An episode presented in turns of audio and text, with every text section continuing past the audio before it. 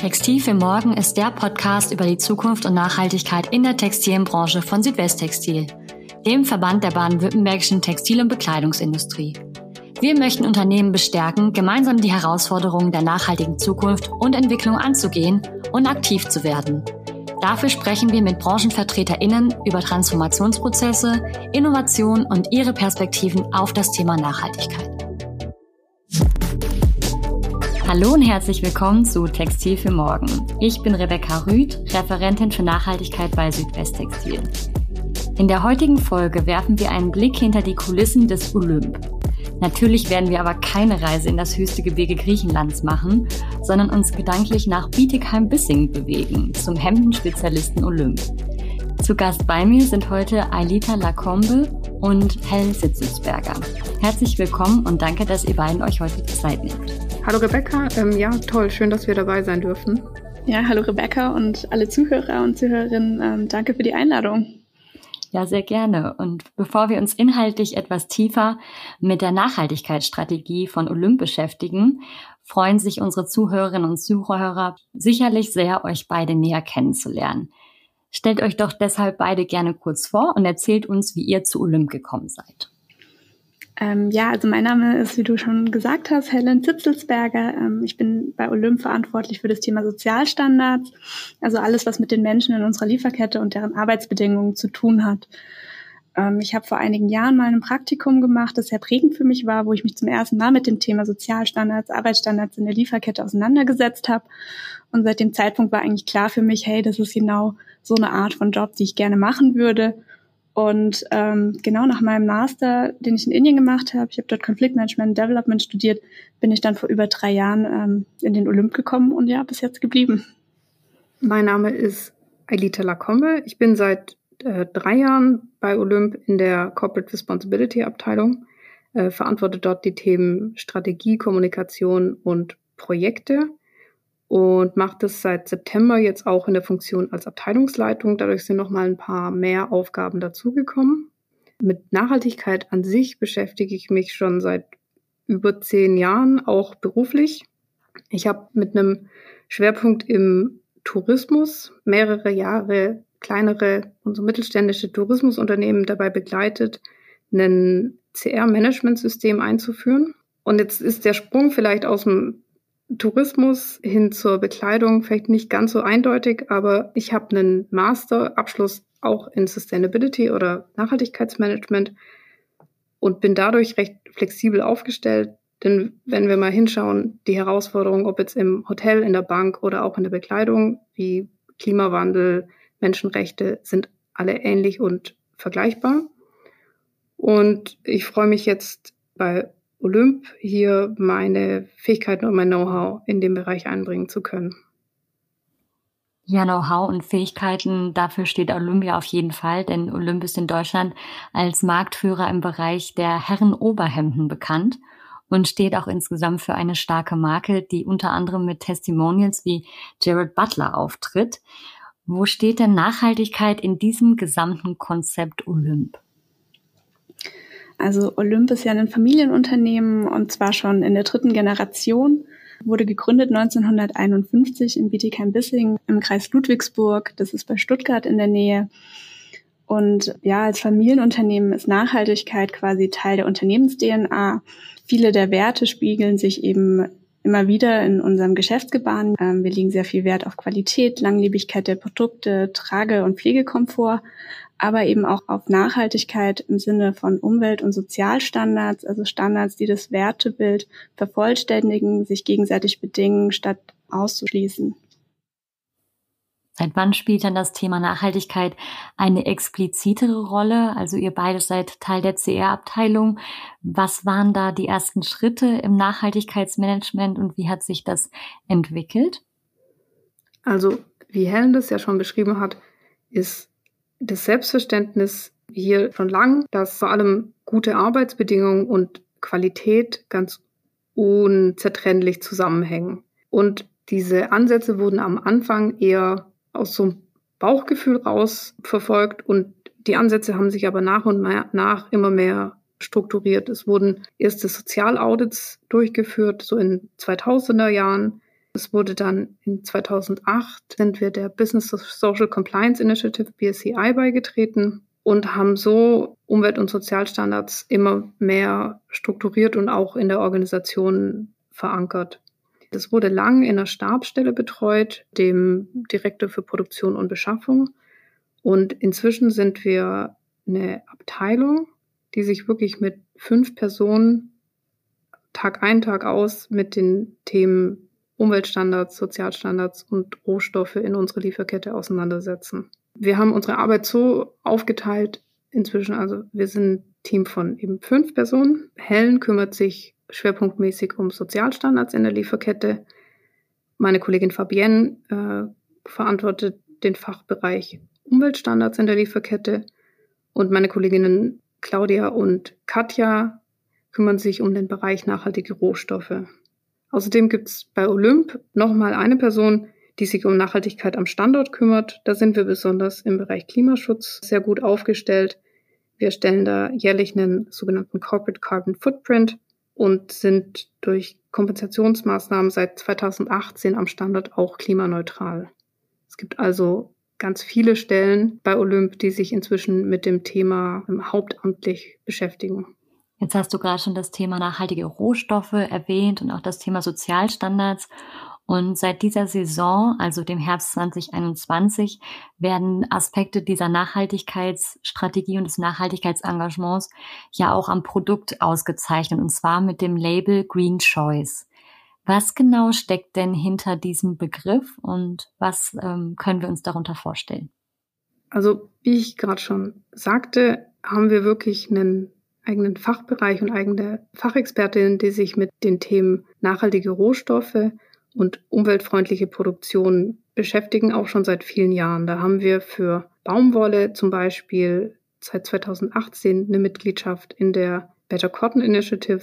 Wir setzen uns schon lange mit den Anforderungen von Biobaumwolle auseinander, fördern über den Standard Made in Green und STEP-Zertifizierung in der Lieferkette umweltfreundliche Herstellungsbedingungen äh, für unsere Businesshemden. Und uns war ganz klar, dass es für unterschiedliche Segmente und Fasern unterschiedliche Herausforderungen und deswegen auch verschiedener Lösungen bedarf. Und wir kennen diese Herausforderungen und diese Wege.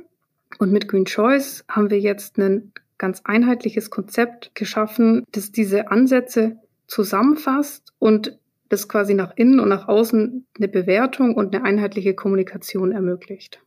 Jetzt gibt es ja schon ganz viele verschiedene Zertifizierungen auf dem Markt und es gibt ja eher so eine Art Siegeldschungel. Warum habt ihr euch mit Green Choice denn für die Etablierung einer eigenen Auszeichnung entschieden und nicht einfach ein bestehendes genommen? Also wir verstehen Green Choice vor allem als einen Wegweiser und als ein Leitsystem vor dem von dir genannten Dschungel, den wir ja für unsere unterschiedlichen Produkte auch oder Fasern auch haben, letztendlich für unsere Verbraucher vermeiden wollten. Wir wollten klarstellen, dass Olymp-Kundinnen und Kunden auf einen Blick ganz klar ein, ein nachhaltiges Produkt erkennen können. Und wir haben so gesehen keinen eigenen Standard geschaffen, sondern greifen auf bestehende Standards zurück und geben da drin eine klare Orientierung. Wir haben dafür einen eigenen Anspruch definiert und das für verschiedene Segmente eingeführt. Also für unsere Businesshemden, Casual, Strick, Wirk und das ist quasi ein, eigentlich ein Serviceversprechen und ein Qualitätsversprechen von uns. Wir kennen uns aus. Wir sorgen für nachhaltige Produkte und du als Verbraucher kannst die durch unser Leitsystem ganz einfach identifizieren und finden. Wie ist dieses System, das du jetzt gerade schon angesprochen hast, entwickelt worden und worauf habt ihr dabei besonders Wert gelegt?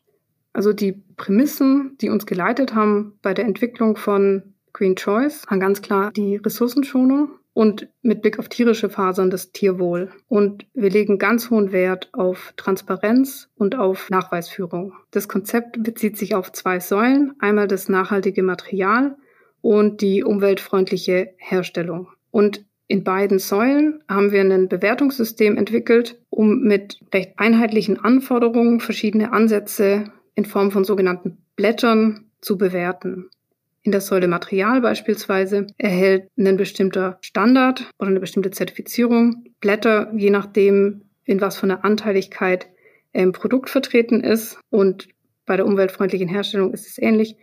Je nach Niveau der zum Beispiel Zertifizierung in der Lieferkette erhält auch einen Standard unterschiedliche Blätter. Und diese Blätter können gesammelt und kombiniert werden. Und ab zwei Blättern erhält ein Produkt das Green Choice Kennzeichen. Also beispielsweise erhalten in der Herbst 21, wo wir Green Choice eingeführt haben, unsere Flanellhemden mit 100% Biobaumwolle, das Green Choice. Und auch im Businessbereich haben wir durch eine Kombination aus Made in Green, das eine umweltfreundliche Herstellung sicherstellt, und PCI für Baumwolle, das erreicht, dass wir unsere Businesshemden auch mit Green Choice auszeichnen können. Und Green Choice ist so gesehen ein anspruchsvoller Baukasten, der erweiterbar ist und der nach innen eine Orientierung gibt, was ist wirklich ein nachhaltigeres Material, was ist wirklich eine umweltfreundliche Herstellung. Und so kann unser Einkauf, unser Design sich leicht orientieren innerhalb dieses Systems. Und für die Verbraucher nach außen ist eben dann dieses Wegweisersystem, die dann ganz leicht die nachhaltigeren Produkte finden können. Ja, du hast jetzt gerade schon gesagt, dass es eine wichtige Leitlinie auch für euer Design, für euren Einkauf ist. Und bis 2025 habt ihr euch ja das Ziel gesetzt, dass alle Produkte von Olymp den Green Choice Kriterien auch entsprechen sollen. An welchen Stellen tauchen denn hier bei der Erreichung dieses Ziels noch die größten Hindernisse auf? Also es ist schon so, dass Green Choice unseren Einkauf, aber auch unsere Lieferanten vor neue Herausforderungen stellt vor allem auch, weil wir so hohe Anforderungen an die Nachweisführung haben. Beispielsweise sind wir selbst als Olymp auch am Standort OCS zertifiziert. Also wir haben uns das selber auch zur Aufgabe gemacht, diese strengen Standards und Anforderungen an Nachweisführung auch zu erfüllen. Und das ist schon teilweise eine neue Aufgabenstellung oder ein neues Herangehen für Lieferanten. Es führt aber auch zu ganz viel Gesprächen mit Lieferanten, auch zu positiven Überraschungen, was die teilweise alles schon können und anbieten. Aber es ist schon so, dass vor allem die nachhaltigeren Rohstoffe, also Biobaumwolle beispielsweise, auch nochmal ganz eigene Herausforderungen mit sich bringt, was Preise angeht, gestiegene äh, Minimums oder längere Vorlaufzeiten. Das ist auf jeden Fall eine Herausforderung, mit denen wir umgehen. Und wir haben jetzt Green Choice in der H21 eingeführt mit einer Abdeckung von 43 Prozent über alle Segmente weg. Das wird aber ganz stark getragen, vor allem vom vom Hemd, wo wir schon eine Abdeckung von 60 Prozent erreichen. Und Green Choice hat diese 100 Prozent Green Choice Zielsetzung umfasst ähm, alle unsere Produktbereiche, das heißt das Hemd, Strickwirk, aber auch die Accessories, also Krawatten, Schleifen, Einstecktücher. Und also meine Erwartung ist, dass wir mit den ersten 80 Prozent relativ schnell vorankommen, auch in einem ähnlichen Tempo wie bisher dass aber so wie üblich die letzten 20 Prozent uns dann nochmal vor Herausforderungen stellen. Aber da bin ich eigentlich recht positiv, dass wir mit den Erfahrungen, die wir jetzt sammeln konnten, da trotzdem auch ganz gut durchkommen. Um diesen Bereich ähm, Produktnachhaltigkeit so ein bisschen abzuschließen, Du hast die ganze Zeit immer gesagt, dass es auch für euch einfach wichtig war, den Endkundinnen und Endkunden ja ein gewisses Leitsystem mitzugeben. Wie sind denn die ersten Reaktionen aus dem Handel und auch vielleicht schon von Endkundinnen und Endkunden auf Green Choice und insgesamt die Nachhaltigkeitsaktivitäten von Olymp? Die sind auf jeden Fall positiv. Ich denke, wir haben da einen wichtigen Nerv getroffen und sind da auch zur richtigen Zeit mit der richtigen Antwort am Markt präsent. Es ist ganz klar, die Nachfrage nach Nachhaltigkeit wird immer größer und das Feedback aus dem Handel von den Vertretern, aber auch von Verbrauchern ist positiv. Wir haben auch intern viel positives Feedback gekriegt. Und uns war es vor allem wichtig, das alles auch immer gut zu erklären und möglichst transparent zu sein. Entsprechend haben wir auch unsere Kommunikation zu Green Choice sehr umfassend gestaltet. Das heißt, wir haben eine eigene Webseite für Green Choice aufgebaut, wo alle unsere Standards, Ansätze und auch unsere Zielsetzung nochmal erklärt werden. Wenn man in den Online-Shop geht, ist dort auch bei jedem Green Choice Artikel erkennbar, über welche Wege er Green Choice wurde, also zum Beispiel die Anteiligkeit an Biobaumwolle und warum Biobaumwolle besser ist, wird dort erklärt. Der Standard Made in Green zum Beispiel wird erklärt. Und wir haben auch noch eine sehr umfassende Schulungsunterlage für den Handel erstellt, indem wir auch nochmal das Konzept erklären, die Kriterien erklären und auch noch mit so einer FAQ-Rubrik auf die wichtigsten Fragen eingehen. Und was auf jeden Fall auch positive Resonanz gestoßen ist, ist unser Signet, das kleine grüne Green Choice. Es ist ein Anstecker vor allem an den Hemden mit diesem Claim Green Choice, der ist wiederum angelegt an unseren allgemeinen Claim My Style, My Statement, Jared Butler's Choice. Also das ist auch ganz nah an der Marke dran und denke ich, wird sehr positiv wahrgenommen, dass sich das so zusammen einfügt. Und ich meine, das ist auch ja Teil unseres Selbstverständnisses. Deswegen ist das alles ganz eng miteinander verknüpft und auch so miteinander mitgedacht. Und damit ist es ganz klar am Produkt erkennbar. Was sind denn die größten Herausforderungen mit Blick auf die Produktnachhaltigkeit eines Hemds, also eures ähm, wichtigsten Produktes, würde ich jetzt mal so sagen? Also es ist ganz klar, Green Choice hat vor allem die Rohstoffe im Blick und die Herstellung. Wenn wir aber perspektivisch über ein wirklich nachhaltiges Produkt und ein nachhaltiges Hemd sprechen, müssen wir auch die Nutzungsphase und das End of Life mitdenken und perspektivisch auch den gesamten Kreislauf schließen. Dafür gibt es im Haus eine große Sensibilität und eine große Offenheit. Und bei einer Erweiterung und Überarbeitung des Konzepts hin zu, ich nenne es jetzt mal Green Choice 2.0, werden diese Ansätze auf jeden Fall mit einfließen. Das heißt, es ist aus eurer Perspektive auch so, dass ihr sagt, die Kriterien werden stetig weiterentwickelt und ihr werdet da stetig weiter schauen, dass ihr auch die Kriterien verschärft. Das ist auf jeden Fall unser Anspruch.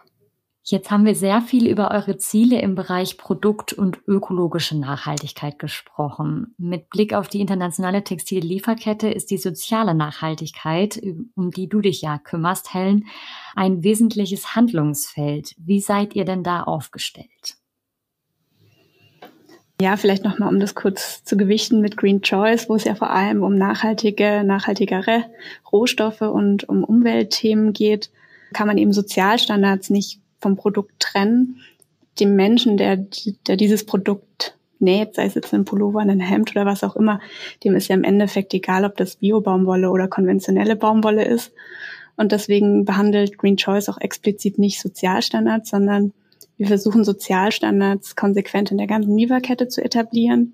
Insbesondere die textile Lieferkette ist natürlich sehr lang, sehr komplex, weshalb wir uns jetzt erstmal auf die Konfektion konzentrieren, also wo das Produkt tatsächlich genäht wird. Und wie gesagt, eben das, egal welches Produkt es ist, weil es ist nicht abhängig vom Material, sondern diese Sozialstandards müssen einfach überall gewährleistet werden. Wir haben, wie Alita ja schon anfangs gesagt hat, das systematisiert. Wir haben mit dem Sozialstandard ähm, S8000 gearbeitet. Wir sind schon seit einigen Jahren Mitglied der Amphori Business Social Compliance Initiative, der BSCI.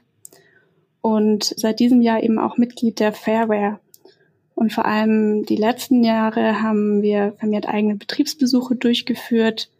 Wir haben Audits begleitet. Wir haben sehr viel Erfahrung sammeln können und eben auch die tatsächlichen Zustände vor Ort kennengelernt und so ein bisschen besser einschätzen gelernt, wie wirksam unsere Maßnahmen sind. Wir haben eben festgestellt, ja, es ist nirgends perfekt. Wie gesagt, die Lieferketten sind komplex, die Herausforderungen sind komplex das ist auch nicht was, was uns als Olymp allein betrifft, sondern das haben wahrscheinlich viele oder die meisten Unternehmen.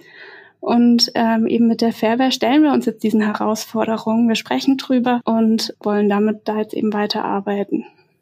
Was wollt ihr jetzt ganz konkret unternehmen, um euch für die bestmöglichsten hohen Sozialstandards in eurer Lieferkette einzusetzen? Ähm, wie gesagt, also mit den wachsenden Erfahrungen sind unsere Ansprüche an uns und unsere Partnerbetriebe gewachsen. Wir haben gesehen, dass die bisherigen Systeme, die wir sie genutzt haben, nicht ausreichen, um tatsächliche Verbesserungen nachhaltig voranzubringen. Wir haben unsere Ansprüche im Laufe der Zeit hochgeschraubt, vor allem wo wir jetzt mit den bisherigen Systemen ein relativ stabiles Niveau erreicht haben. Aber wir sind eben noch nicht da, wo wir gerne wären. Und wir haben nach einer Initiative gesucht, die uns in unseren Ansprüchen unterstützt, uns fördert, aber auch fordert. Und haben das eben in der Fairware gefunden. Und das Besondere an dieser Initiative ist eben, dass sie sehr stark auf die schrittweise Verbesserung gehen. Das heißt, man ist offen, sagt, okay, es ist nicht so schlimm, wenn es ein Problem gibt. Es ist nicht schlimm, wenn es am Anfang nicht perfekt ist, aber man erkennt an, dass es ein Problem gibt und man arbeitet daran. Man bringt dieses Problem voran das ist die eine Sache. Zum es ist auch so, dass wir zum ersten Mal selbst am Standort auditiert werden. Das passt sehr gut zusammen, weil wir jetzt auch mal erleben, wie es unseren Partnerbetrieben geht, was deren täglich Brot ist. Und weil eben dieses Thema Transparenz uns so wichtig ist, also die Offenheit über Herausforderungen zu sprechen und daran zu arbeiten, passt es eben sehr gut mit der Fairware. Transparenz heißt natürlich auch, was wir schon tun, was wir gut machen, auch zu berichten. Ähm, wir legen auch unsere Betriebe offen auf unserer Webseite. Aber wir erwarten eben auch die Transparenz von unseren Betrieben uns gegenüber, zu sagen, okay, ich habe dieses Problem und wir arbeiten daran zusammen. Und eben dieses Zusammen, dieses Partnerschaftliche ist uns eben sehr wichtig. Ja, Partnerschaften ist, glaube ich, ein sehr gutes Stichwort, denn ihr habt gerade eben erst bekannt gegeben, dass ihr gemeinsam mit einem anderen Unternehmen hier, auch aus der Region in Baden-Württemberg, komplett neue Wege gehen wollt, und zwar bei dem Thema Sozialstandards. Deswegen die Frage an dich, was steckt denn hinter dem Impact Program? Ähm, ja, vielleicht äh, stellen wir kurz das andere Unternehmen noch vor. Das ist nämlich ähm, Hakro ähm, aus Schrutzberg.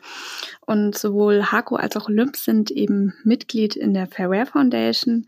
Und ähm, das Impact Program ist ein Auditsystem, das eben in sehr enger Abstimmung mit der Fairware entstanden ist. Und ähm, der Dienstleister Elevate hat uns dann als Partner in der Umsetzung unterstützt.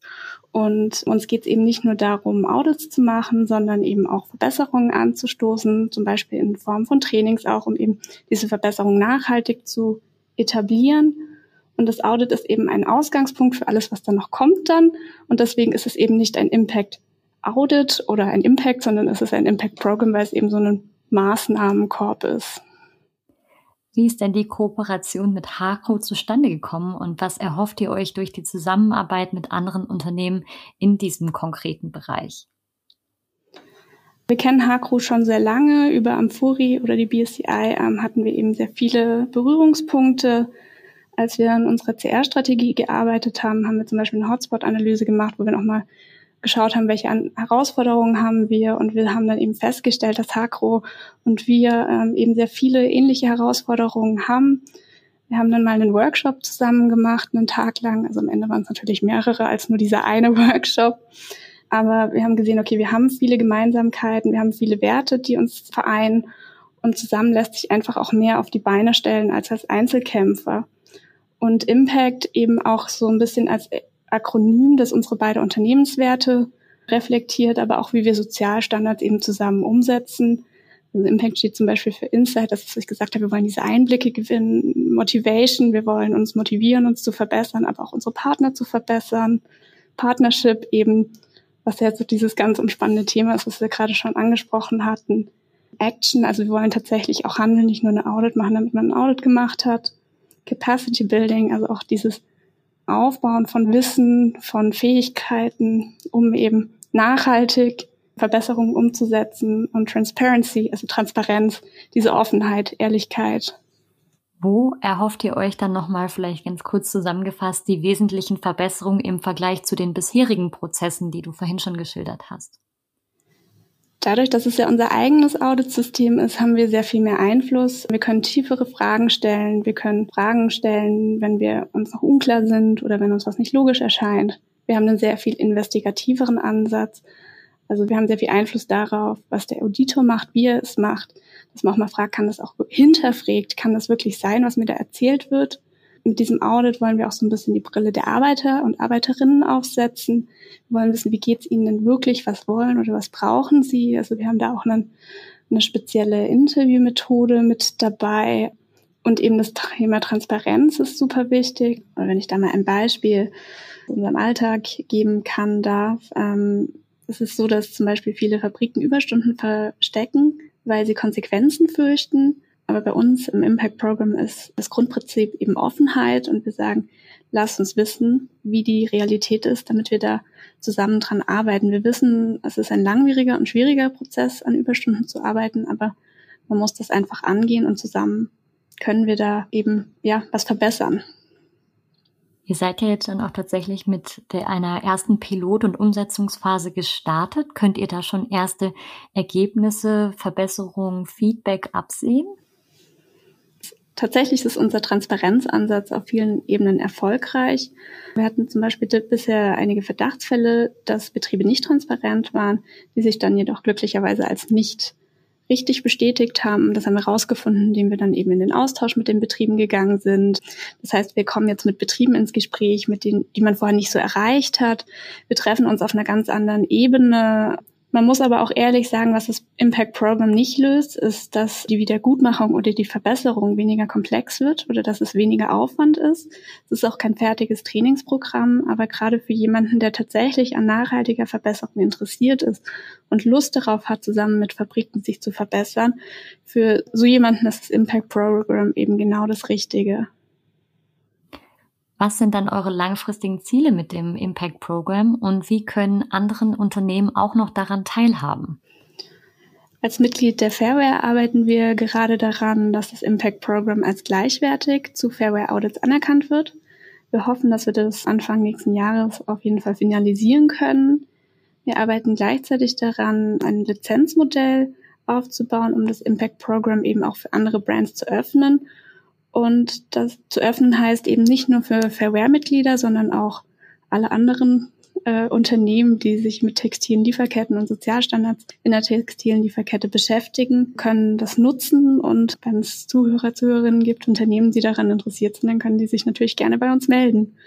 Wir geben da gerne mehr Einblick, was das Impact Program alles kann.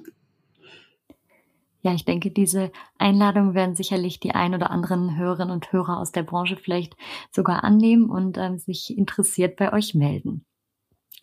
Als letzte Säule habt ihr vorhin schon erzählt, dass es auch einige Maßnahmen gibt, die ähm, direkt bei euch ganz lokal am Standort greifen.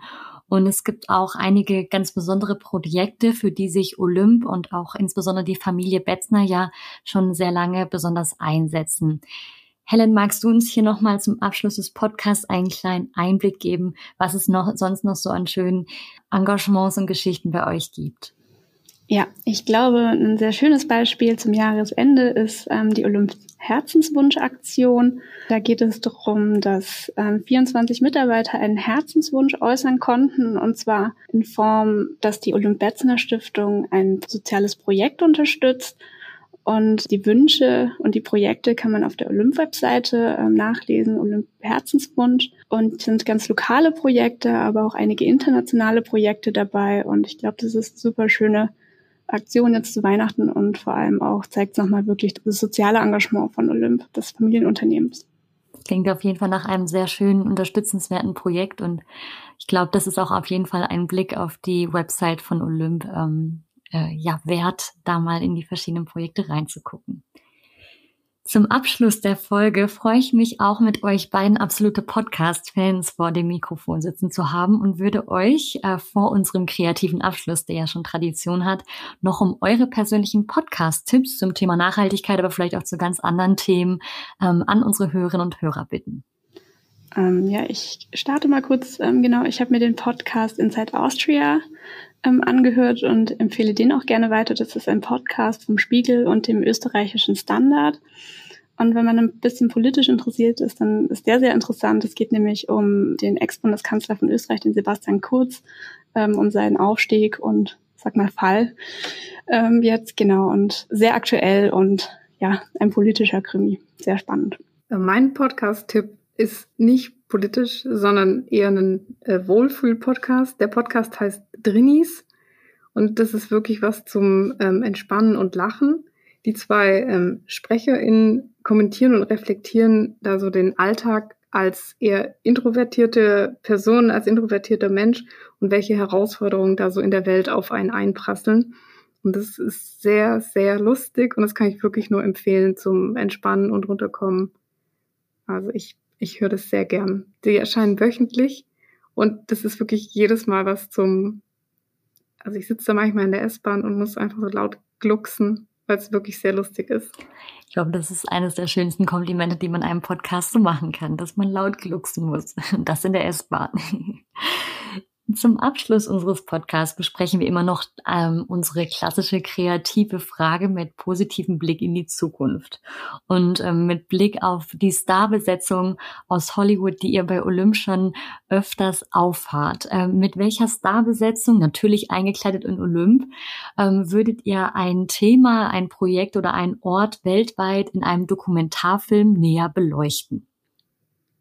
Also für mich hat ähm, Covid gezeigt, wie ähm, fragil tatsächlich unser Lebensstandard, unser, unser Komfort ist und tatsächlich, wie viele Menschen so hinter den Kulissen unseren Alltag am Laufen halten, im Einzelhandel, Reinigungspersonal, Gesundheits- und Pflegewesen, in der Kinderbetreuung und Ausbildung. Und tatsächlich, ich weiß nicht, ob man die in Starbesetzung filmen muss oder ihnen allen Hemden geben muss.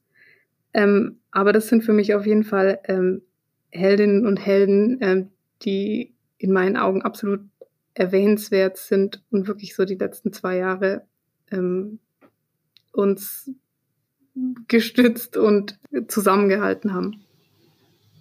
Ich würde an dieser Stelle nochmal die Brücke zu meinem Herzenswunsch schlagen. Ähm, die Herzenswunschaktion haben wir ja vorhin schon vorgestellt. Ich hatte, als ich in Indien gewohnt habe, ähm, ein Projekt unterstützt als Volunteer, also als Freiwillige, das sich um geistig behinderte Menschen kümmert. Und geistige Behinderung ist ein absolutes Tabuthema in Indien. Und die Gründerin ist eine, eine sehr starke indische Frau. Und klar, die Stellung der Frau in Indien ist natürlich noch mal ganz andere als hier in Deutschland oder Westeuropa. Und als Frau eben mit diesem schwierigen Thema in die Öffentlichkeit zu gehen, hat sie natürlich für sehr viele Herausforderungen gestellt. Und ich glaube, es ist sehr spannend, mal ihre Geschichte zu hören und ja, wie sie die Herausforderungen überwunden hat oder wovor sie jetzt auch immer noch oder womit sie auch immer noch zu kämpfen hat. Ja, das sind doch zwei sehr schöne, wichtige Themen beziehungsweise Personen, die ihr ins Scheinwerferlicht rücken würdet. Danke euch beiden auf jeden Fall für eure Zeit und für die spannenden Einblicke in die unterschiedlichen Themen bei Olymp. Ich finde, wir haben einen tollen Überblick bekommen, was ihr alles vorhabt und auch anstoßt und wie ihr auch mit euren Partnern zusammenarbeitet, um beim Thema Nachhaltigkeit sowohl aus ökologischer als auch aus sozialer Perspektive etwas zu bewegen. Wir wünschen euch ganz viel Erfolg für eure weitere Arbeit und bedanken uns bei euch für eure Zeit. Ja, vielen Dank auch äh, für die Plattform und für die Einladung. Wir danken dir. Das war's mit dieser Folge von Textil für Morgen, dem Podcast über die Zukunft und Nachhaltigkeit in der Textilbranche von Südwesttextil. Das dazugehörige Projekt und damit auch dieser Podcast werden gefördert durch den Fonds Nachhaltigkeitskultur des Rats für nachhaltige Entwicklung. Weitere Informationen rund um das Projekt und die Möglichkeiten, sich zu beteiligen, sind unter www.textilfürmorgen.de zu finden.